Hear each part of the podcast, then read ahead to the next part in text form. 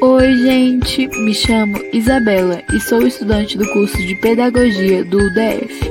Hoje irei contar uma história de Peter Brown, chamada O Jardim Curioso, destinada para os alunos do Ensino Fundamental 1. Com a leitura, vamos ver como somos bem recompensados quando investimos nosso tempo, esforço, dedicação e carinho a um projeto, ainda mais quando se trata de questões ambientais e da natureza. Mas afinal, por que o tal jardim é chamado de curioso? A hora da história é agora, então vamos nessa descobrir esse mistério.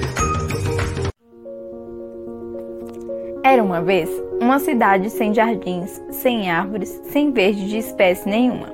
A maioria das pessoas passavam o tempo dentro de casa, como se pode imaginar. Era um lugar muito desolado.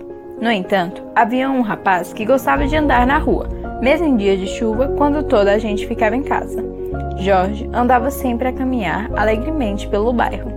Foi numa manhã assim que Jorge fez diversas descobertas surpreendentes. Andava a passear ao pé da velha linha férrea, como fazia de tempos a tempos, quando deparou com umas escadas escuras que conduziam lá em cima a linha. A linha férrea tinha deixado de funcionar havia muito tempo, e como Jorge sempre quisera explorar a linha, o curioso rapaz só podia fazer uma coisa. Jorge correu escadas acima, empurrou a porta e saiu para a linha. A primeira coisa que viu foi uma solitária mancha de cor. Plantas e flores selvagens era a última coisa que esperava encontrar lá em cima. Mas quando olhou mais de perto, tornou-se mais claro que as plantas estavam a morrer. Precisavam de um jardineiro. Jorge podia não ser um jardineiro, mas sabia que era capaz de ajudar. Por isso, voltou à linha férrea logo no dia seguinte e começou a trabalhar. As flores quase se afogaram e ele teve alguns problemas com a poda. Mas as plantas esperaram pacientemente que Jorge descobrisse maneiras melhores de jardinar. À medida que as semanas passavam, Jorge começou a sentir-se um jardineiro a sério e as plantas começaram a sentir-se um jardim a sério.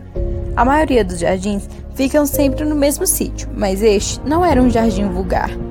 Com quilômetros de linha férrea pela frente, o jardim começava a se sentir inquieto. Queria explorar.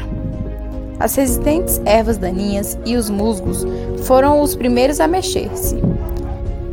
Rebentavam a linha e foram cada vez mais adiante, e eram seguidos de perto pelas plantas mais delicadas. Nos meses seguintes, Jorge e o Jardim Curioso exploraram todos os cantos da linha férrea. Depois de passar a primavera, verão e o outono com o jardim, o tempo de Jorge na linha férrea foi finalmente interrompido no inverno. Pesados mantos de neve cobriram a cidade, e pela primeira vez desde que se transformara em jardineiro, Jorge não podia visitar as plantas. Em vez de desperdiçar o tempo e preocupar-se com o jardim, Jorge passou o inverno a preparar-se para a primavera. Ao fim de três meses de frio, a neve começou finalmente a derreter.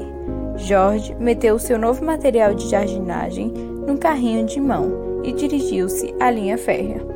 O inverno tinha sido duro para o jardim, mas graças ao planejamento de Jorge, as suas belas ferramentas novas e uma ajudinha do sol, as plantas não tardaram a acordar do seu sono invernal. Mais uma vez, as resistentes ervas daninhas e os musgos foram os primeiros, rebentaram cada vez mais afastados da linha férrea e foram seguidos de perto pelas plantas mais delicadas. O jardim tinha especial curiosidade por coisas velhas e esquecidas. Algumas plantas apareceram onde não deviam, outras apareceram de forma misteriosa e repentina. Mas as coisas mais surpreendentes que apareceram foram os novos jardineiros. Muitos anos mais tarde, a cidade inteira tinha florescido. Mas, de entre todos os jardins, Jorge preferia o jardim onde tudo começara. E aí, vocês gostaram da história? Eu espero que sim. Mas antes de ir embora, eu tenho um desafio para vocês. Agora que vocês conhecem bem a história do jardim, irei propor a seguinte atividade. Com lápis e folha em mãos, imaginem como estavam as plantas antes de Jorge cuidar delas. E façam depois bem caprichado. Lógico, mostrando como as plantas e flores embelezam bastante a cidade. Tenho certeza que vocês irão arrasar. Tchau! Podcast realizado por Isabela Leite.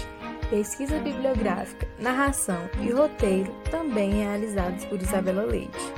Orientação técnica e pedagógica por professora Janete Cardoso. História retirada do livro O Jardim Curioso, de Peter Brown. Faculdade UDF.